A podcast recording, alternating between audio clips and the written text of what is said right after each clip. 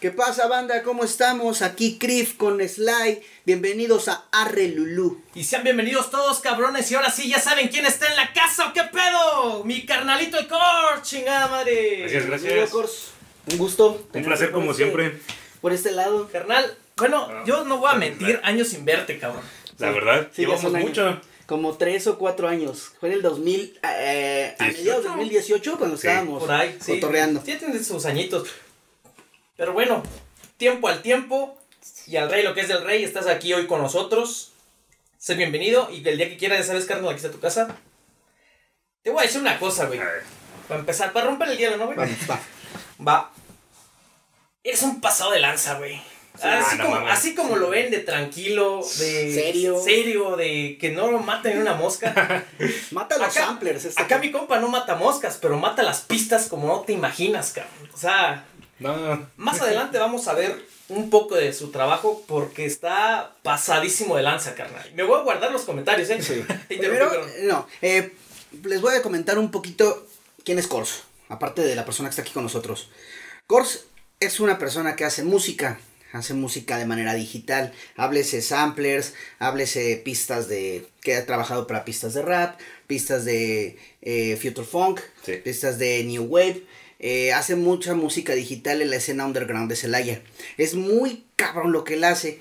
Y pues es- hemos tenido una amistad ya de, de rato. De hecho, estábamos trabajando proyectos juntos. Creo que es de las personas que más beats nos ha hecho a nosotros como Paradoja H. Sí, no, de hecho, varias rolas. Sí, que, de ya- las que que hemos dado antes. fuerte. que hemos dado así bien. Sí, O sea, son beats de él. beats de él. Entonces mucha, mucha gente se dice, oye, güey, ese beat está bien chido, ¿quién lo hizo?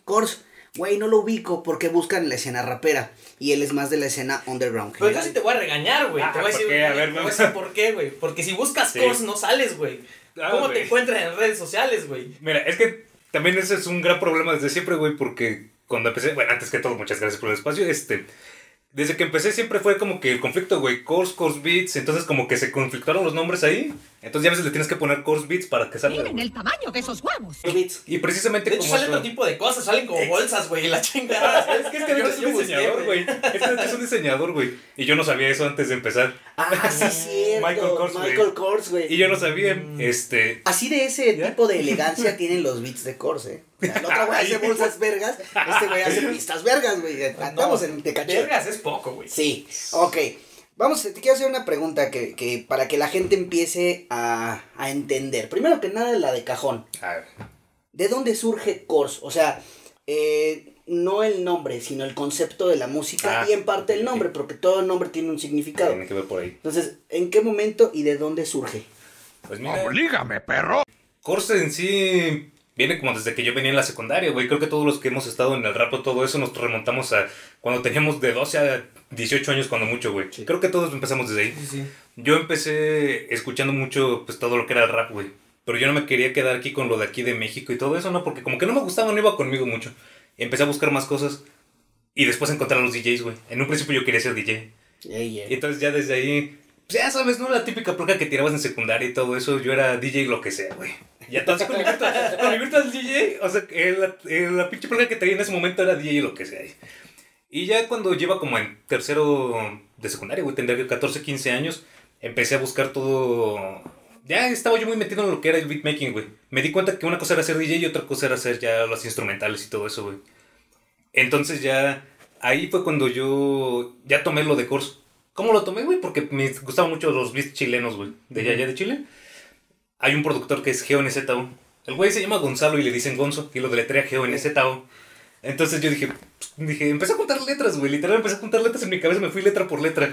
Pero Hasta que llegué letra, cada letra tenía un significado o fue como suena chido.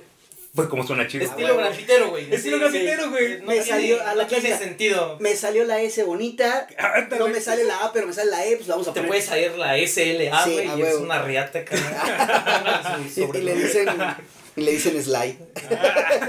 No, güey. Vaya, pero qué reflejos. Y encontré un productor peruano, güey, que, que agarraba puro sample de videojuego. Y ya de ahí como que yo dije, no manches, como que ser raro si iba combinado con el rap y todo eso de alguna forma.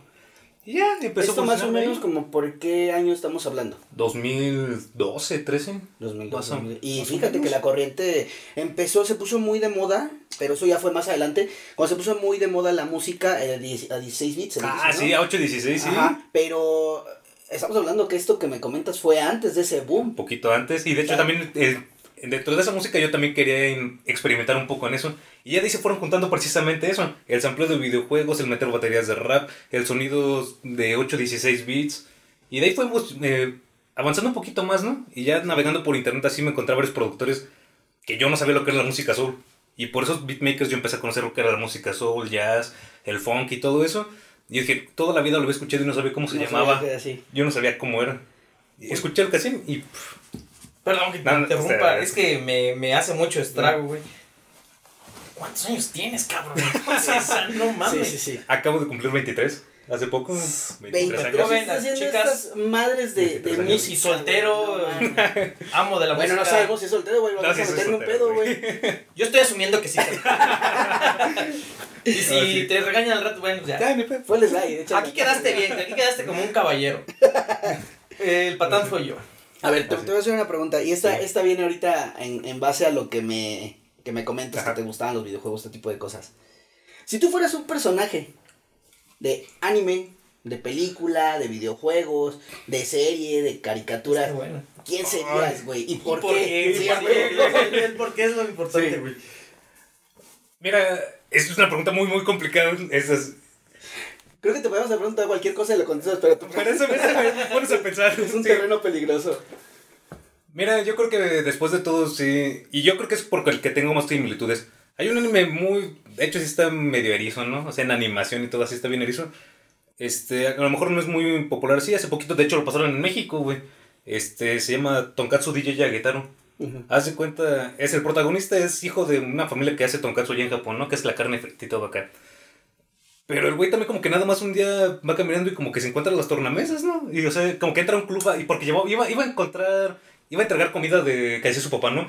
Y se metió un DJ que es una referencia a DJ Cool Herc. Entonces ya entraba y el güey veía cómo estaba mezclando la música y como que puf, le explotaba la cabeza, ¿no?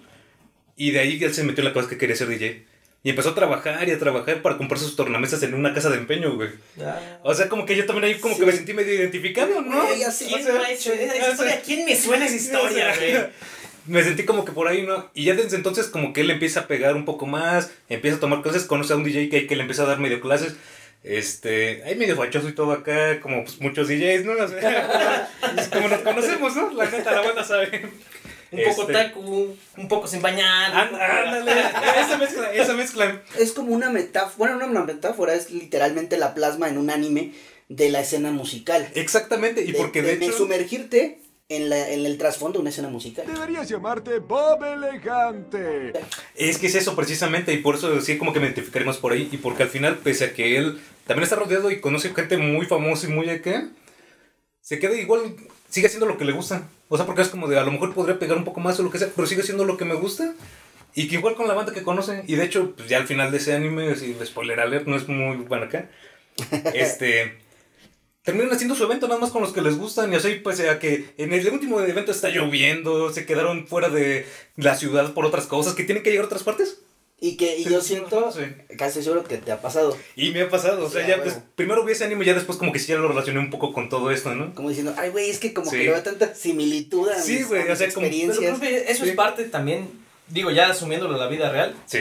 de que te guste hacer las cosas, ¿no? O sea, de que hagas Sí. algo que realmente te guste hacerlo, que, que no busques como, ah, lo quiero hacer para ver si sale dinero, no, lo haces Exactamente. por, por mero placer, güey, eso es lo que yo, güey. Es que creo que finalmente, a lo mejor me estoy adelantando un poco, pero como que mi finalidad con la producción en general este, es hacerlo toda la vida, güey. ¿Qué crees que se nota en tu música, güey? Porque, Sí.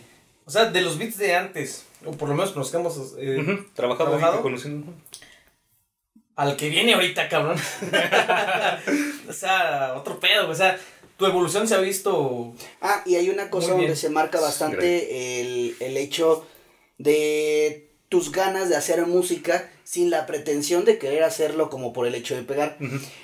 En que podrías hacer cosas que es lo que está sonando ahorita, por ejemplo. Ah, sí. ¿Sabes qué, güey? Tal rapero o tal productor está haciendo este tipo de música. Como Pues cuando hubo el, sí. el, el boom del trap, ¿no, güey? Que Sí. todos trap, güey. O del dubstep. O dubstep también un poquito para Entonces, atrás. yo noto en tu música que tú haces lo que quieres, como lo quieres hacer y como lo sientes, y lo transmites y por eso suena chido.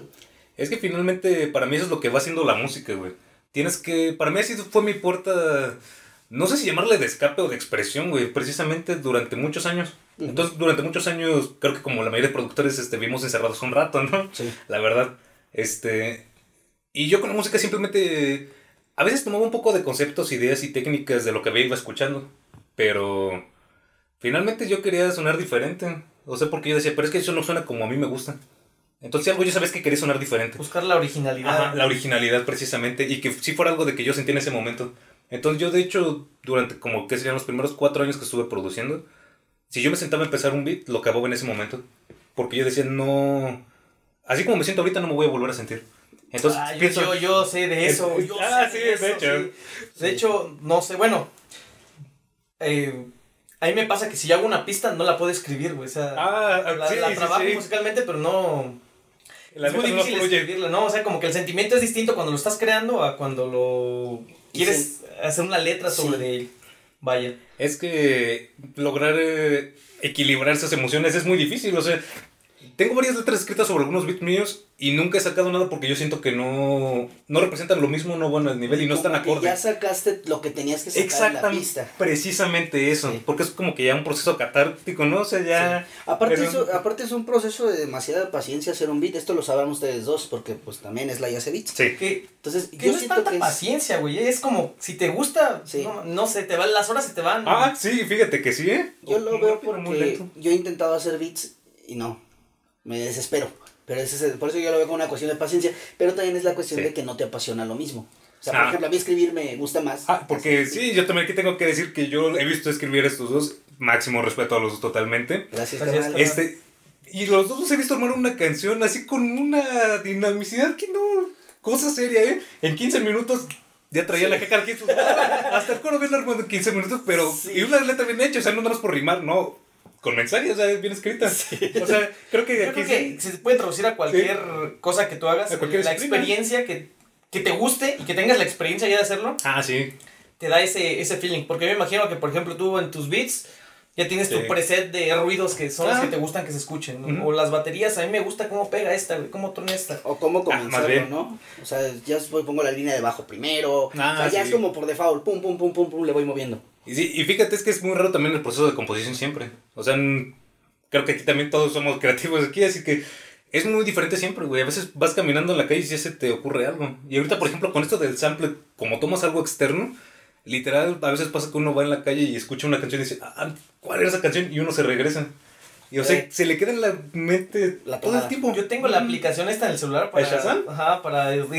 Oye, güey, me regreso. Ya sé cuál es, güey. Sí, Al exactamente. rato me la chacaleo. Sí, sí, suele suceder. A mí me encanta ir al tianguis, güey. Entonces me encanta ir y checar los viniles, güey. Y Entonces, me, se me hace una excelente forma de conocer música. n- Nueva música vieja, Sí. decían. sí, porque encuentras de todo.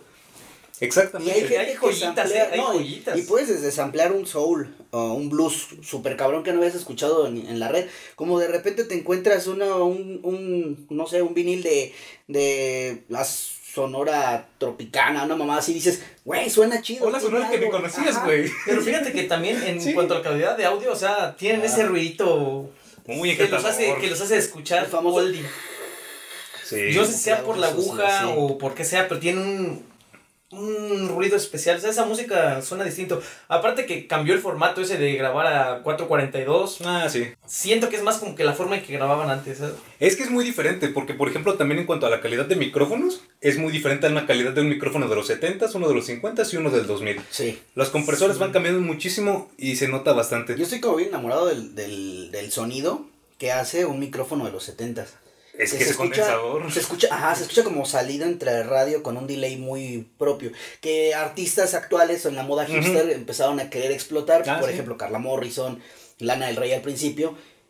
Pero no se oye igual. O sea, lo escuchas de una No. grabación es que de eso era, antigua, era- de eran huevos, antiguos, exacto. Era lo propio de la época. Sí, o sea, sí, no, no se podían deshacer de ello. Aunque hubieran querido alguien sonar diferente, no se iban a poder deshacer de ello.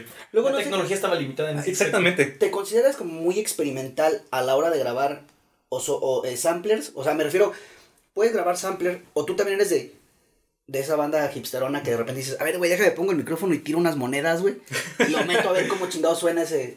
Fíjate que un tiempo intenté ser un poco así, este, experimentar un poco con eso. Ahorita ya como que también me intento adaptar un poco a, pues a la tecnología, ¿no? O sea, ya me muevo con lo que son mis limitantes. Yo ahorita ya me conozco más o menos. Entonces sí, a veces sí, tengo muy pocos samples que han sido grabados directos de vinil, honestamente. Entonces sí, también como que me voy más a lo que tengo, ¿no? Por ejemplo, digital. la mayoría del tiempo mis sampleos son digitales. Y por ejemplo, eso de grabar, pues. No lo provoco casi porque no tengo casi con qué grabar, güey. Si no, yo creo que a lo mejor quién sabe qué hubiera hecho, ¿no? Sí, le estás... o sea, le pego, le pego a, a un tubo y ya empiezo a samplear eso, ¿no? Sí, podemos pegar a Crifu, güey. Y, ahí vemos que sale, o sea. El hermoso sonido del aire saliendo de su cuerpo. Sí. Sí. Sí. Lo puedes ampliar eso, eh, güey. Te doy chance sin pedos. De hecho, es un reto, cabrón. A ver quién se amplía mejor lo que. Güey, nos, igual nos llueven buenos beats, güey. No, pues sin ser. Ya empezamos por O ti. unas, cajitas, güey. ¡Oh! A ver, tengo una pregunta. Ay, Dime cuál es tu top 3 de artistas, eh, háblese, o sea, músicos, DJs, eh, vocalistas, lo que sea, de Celaya o de la región. Igual no vamos a limitarnos a Celaya porque esperemos que estos videos los vean más gente de afuera, más. pero eh, pues de aquí de la región Sí, sí, sí. principalmente. Mira, yo creo que sí, ahorita dentro. Ahí sí te voy a más- hablar un poquito más de rap, güey. A lo mejor sí, yo creo que es algo que fácilmente ustedes dos dominan mucho más. Miren, Estamos oxidadones, güey, pero. pero pues aquí. Seguimos creyendo. Somos hinchados y oxidados. No, men. Mire, por ejemplo, aquí de Celaya, yo tengo que decir ahí sí que mi primero acá es el Facu, güey.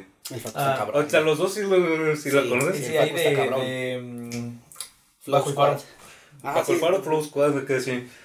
Este, no, para mí el Paco yo lo conozco ya hace bastante tiempo, entonces he visto cómo ha evolucionado y honestamente creo que es una de las propuestas que a lo mejor no te pone algo totalmente original, pero es de los que tiene más contenido para salir de aquí. Sí. Y yo Y le veo pega. ganas, güey, el vato. El vato Y lo sigue haciendo ganas, por güey. gusto, o sea, me lo acabo de encontrar hace unos días y no, hombre, trae una intensidad y ahorita trae un cariño por la gente, que la gente lo, lo tiene muy bien, la verdad. No, y él es, es que aparte el responde. güey es chido, o sea, independientemente, hay Sí. banda que empieza a, a despegar poquito Y y se les olvida un poquito.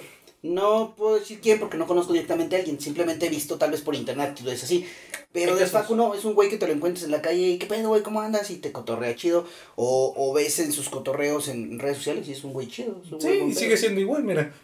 Y dentro del mismo rap, por ejemplo, que también ahorita, a mi parecer, también es de acá del top, es Satorión. Ah, sí. Yo sí fallo ahí. Ah. Es una chica, este. Se llama Cecilia, ¿no? Sí. Sí, sí, es una, una chica, le da, le da bien cabrón. O sea, a mí, Trae mucho contenido. y fíjate, precisamente eso es lo que a mí más me gusta de ella. Su flow, te diría que a mí no es de mis favoritos, pero en cuanto a contenido, yo sé que es alguien que no escribe algo, sino Siento tiene... que, que en Flow puede mejorar un chingo, mi opinión personal, con el respeto debido a ella. Ah, claro. Está muy Claro, cabrón claro, su, claro que su sí. cotorreo. He escuchado sus rolas y me gusta mucho lo que dice. Eh, siento que el Flow puede, puede trabajar mucho. Porque Pero tiene- por ejemplo, lo que dices tú, le admiras que es alguien que está y hoy hace y hoy mañana y pasado y está. Fíjate. dale. Es que es lo curioso, precisamente, y es lo que más me gusta de ella. Que a veces puede estar. Con las veces que yo he estado con ella durante su proceso creativo así, este.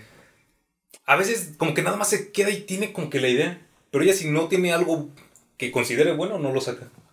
Entonces, como. es por muy eso- selectiva. exactamente. Entonces, como que las letras que tiras ya están muy bien trabajadas y ya es lo que quiere decir del plano. Yo Entonces- conozco así varios güeyes que sí escriben de esa manera, así como que tú dices, "Ah, su letra está, puta, está, Y no la es la pasada. ¿Cómo le hacen? Pero es que realmente se tarda, no sé, güey, una semana, hasta un mes pensando su letra, güey, o sea, Y fíjate que es lo, como retomando un poco lo que te decía hace rato de que yo pienso que no es el mismo sentimiento. Esas personas lo, lo consiguen. Sí. O sea, no importa que dejen la letra parada un rato, Sí. la vuelven a agarrar y lo toman con la misma intensidad, Está con en el otro mismo trip. sentimiento. Sí, es algo muy diferente. su, su manera tal vez de pensar o de estructurar sus ideas son como de más paciencia, ¿no? Son más análisis. Y hay Exactamente. personas que somos como, creo que nosotros tres, que somos más como fuego, güey. O sea, pum, que aprenda ahorita, güey, porque si no se apaga y ya no sé qué chingados decir al rato. Sí, A es veces como pasa. cuando yo tengo hambre, güey, quiero comer ya, güey. Sí, güey. Es que se Es una necesidad, Pues sí, güey. es una necesidad. Entonces finalmente es así. Mira, Soy la mamada, mijo. mira. Y en tercero, ese sí diré que tercero, pero no menos importante, güey, porque para mí, nada, me marcó un chingo. Precisamente cuando iba empezando, me retomaría yo hasta el Cower, güey. Uh, Ah, güey, café, garruido güey. café. Sí, sí, Sí, güey, no. estaba con el pase, el y sí. el otro güey. No, De pues, hecho, no ese cabrón güey. siempre nos decían que nos Sí. parecíamos un chingo ese güey y yo. Sí, güey. Pero ahorita, ahorita él como Digo, que está más ahorita ya delgado, no, sí, porque- aparecía, o sea, por Él está más delgado. Por